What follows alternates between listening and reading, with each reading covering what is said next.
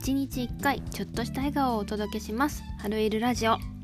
この番組はアルバイトをしながら好きなことで稼げるため稼げるようになるために日常や学んだことをお話しする番組です。えっ、と今日は3月の3日ですね。皆様いかがお過ごしでしょうか？とひな祭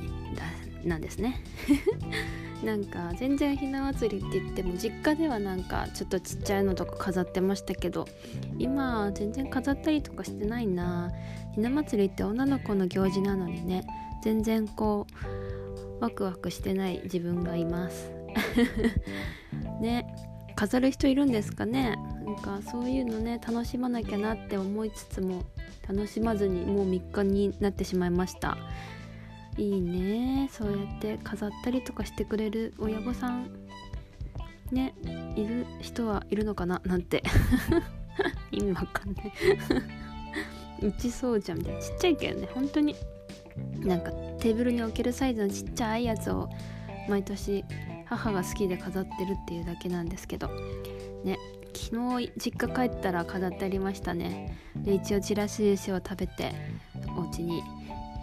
まあ、実家から帰ってきたっていう感じでした。どうでもいい。えっと今日の話はですねえっ、ー、とあそうだね。自分の悩みをコンテンツにする方法ってことをお話ししようかなと思います。えっ、ー、と私の話にはなるんですけど私は身長が149センチしかなくて低身長すぎて洋服が似合わないっていう悩みがあったんですね。でそれをえっ、ー、と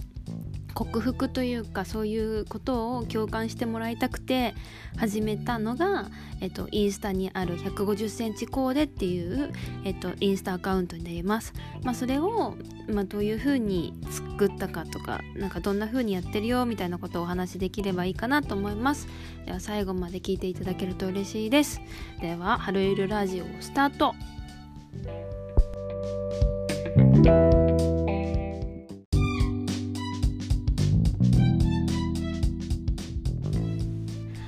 はいというわけで今日は自分の悩みをコンテンツにする方法ということのについてお話ししていこうと思います。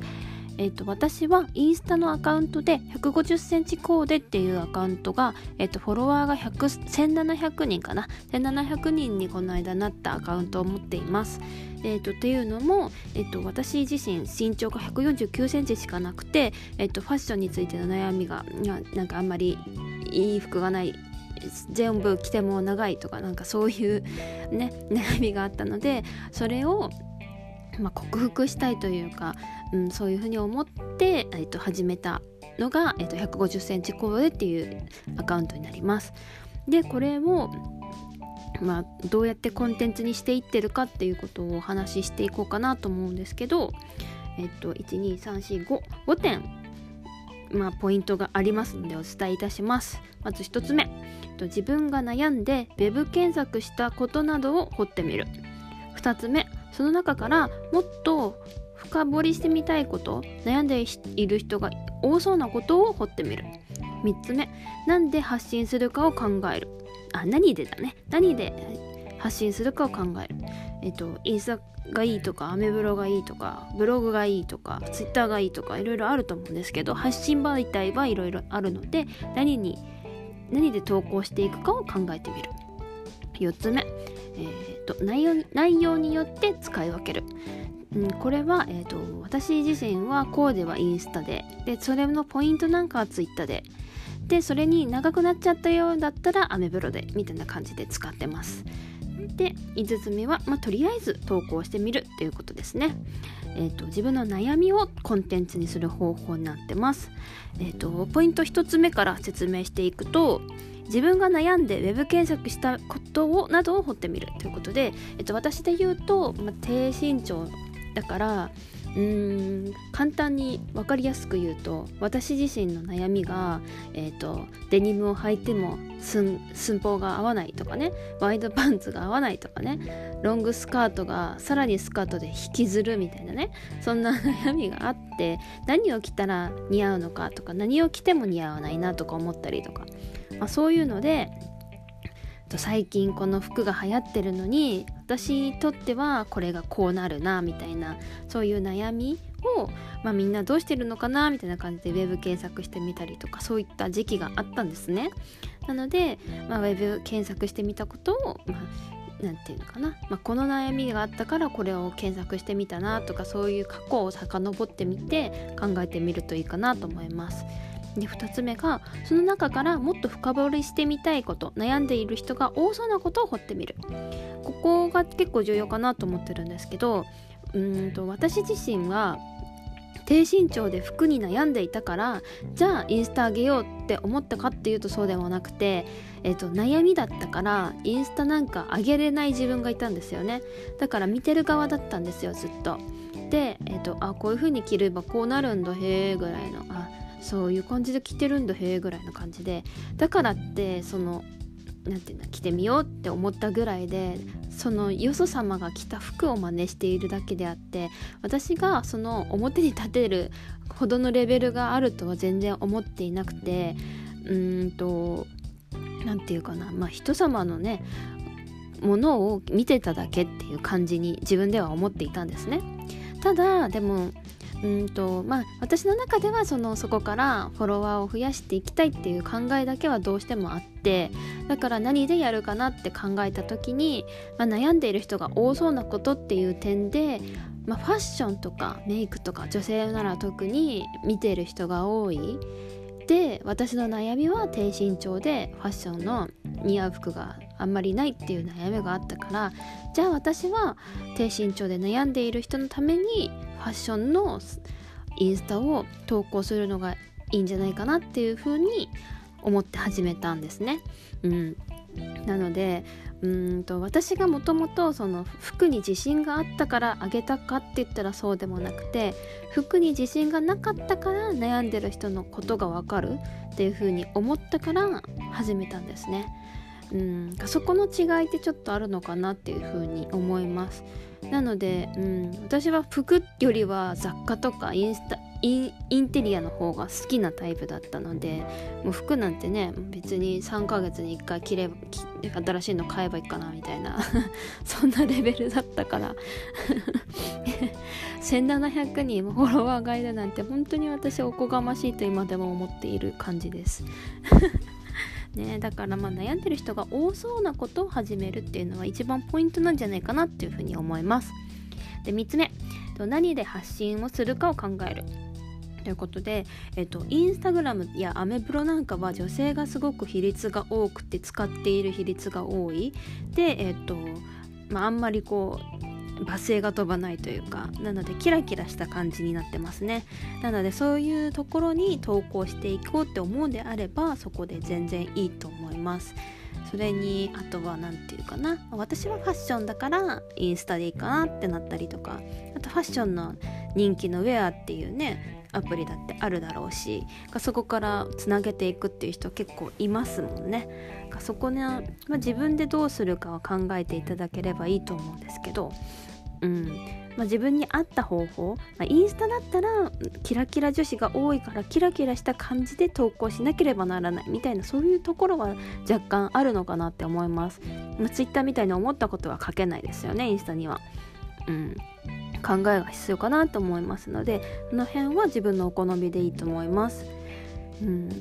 とツイッタ、うん、私自身はインスタには洋服アメブロには洋服の細かいことツイッターには、えっと、ここでラジオで話すような内容もうちょっとマネタイズとかコンテンツをどうするとかそういったお話をしたりとかしてますね。あと拡散力があるから拡散したい内容だったり YouTube 投稿したら YouTube を投稿しましたってインスタ、えっと、インスタよりインスタにも書くけどツイッターにも書く。でツイッターにはその YouTube でコルゴしたところとかを書くみたいなちょっと使い分けが結構してますかね私は、うん、甘噛み甘噛みでかいつまんで 使ってます。はい。で4つ目は内容によって使い分ける。うん、あまあこれ話しちゃったね今ね。Twitter には YouTube とかのえーと、更新をしましたとかその更新した内容をちょっと裏側を書いてみたりとかそういったちょっとこっちで見れる内容とあっちで見れる内容は違うよっていう感じ。がインスタでこのブランドを着ましたって書いてそのそこではそれで終了するけどツイッターではちょっと違う内容を書くとかね。そういう感じで、まあ、内容は媒体によって使い分けてます。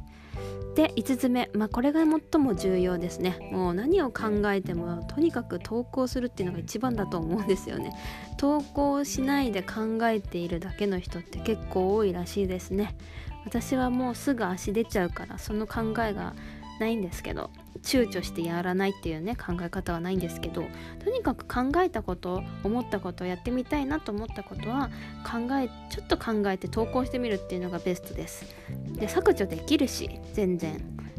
であのー、本当になんかえっ、ー、とね同じ内容を、まあ、インスタの方で上げたとしてもこっちではすごく跳ねてこっちでは跳ねないとか同じ内容なのに見てる人って全然違うんですよね。なので、まあ、有名な人とかもすごいそれは同じこと言ってますけどあのうん、知り合いにバレたらどうしようみたいなねそういうことって結構いると思うんですけど知り合いって本当に見てないんですよ。全然見てないなって思うんですよね。この私の1700人の中にいるかって言ったら絶対いないですもんね。教えてなければ。うん。だからなんかそういう心配は全然ないんだよっていうことが今言いたかったです。なのでえっとまあそうやって自分の悩みをコンテンツにしてみるとまた仲間が増えてどんどん楽しくなってで私は悩みだったから始めたけどそれがちょっと得意になっていくとまた次のレベルにアップするんじゃないかなと思ってますので、まあ、そうやって楽しみながら自分のこうコンテンツを仕事にできたらいいなっていうふうに思って今も投稿を頑張ろうと思っているところです。以上。自分の悩みをコンテンツにする方法というお話でした。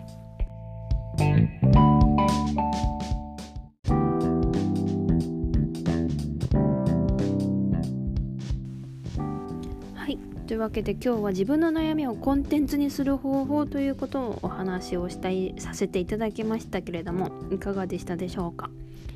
うん。まあ、自分の悩みっていうのが一番こう何て言うかな自分の中で考えてやれるっていうかその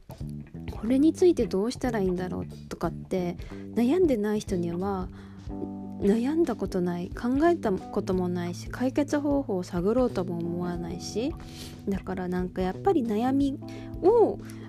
あのコンテンツにするっていうのが一番のお金に仕事になる好きなことが仕事になる一番の方法なんじゃないかなっていうふうに、うん、思います。はいで私もね今1700人になってますけど本当の本当はもう今年の10月までには1万人にしたいと思って始めたわけなんですけど1700人なんかじゃ到底追いつかない。ね、なんかもっと頑張んなきゃなと思いつつもまた違うことやってたりとかするんだけど もっとね頑張らなきゃなと思ってますこんなんでも。うん、でもっと今も言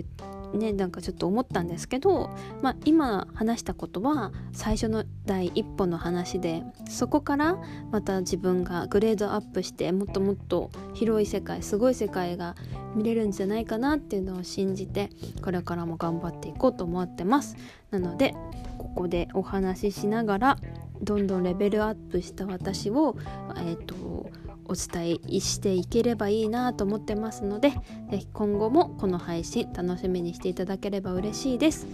ではまた次回の配信でお待ちしております。ハルイルでした。バイバーイ。